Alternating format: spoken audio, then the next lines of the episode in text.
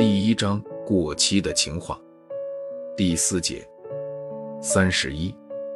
那不可挽留的爱，你为什么还要挽留呢？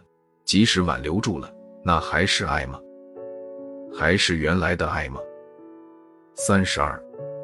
不要让爱的谎言毁了你的爱，因为爱不需要谎言。三十三。一个人活在这个世界上，不可能什么都不抱怨，但是绝对不可以事事都抱怨，时时都抱怨，更不可以对爱情抱怨。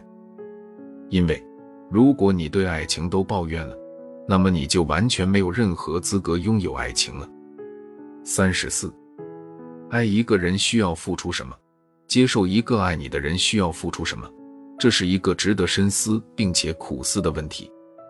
三十五，选择是一种权利，但是爱往往是没有选择的，因为爱会在不经意间偷偷的偷走了我们的这种权利。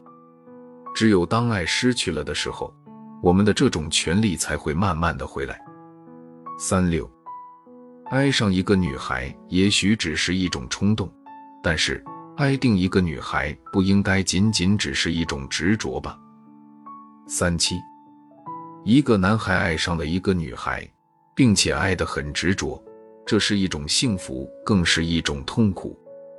但是，很多女孩又爱上了这个男孩，那这个男孩是觉得多了一丝幸福，还是少了一毫痛苦呢？三八，你愿意做一个爱情的替身吗？好好想想这个问题吧。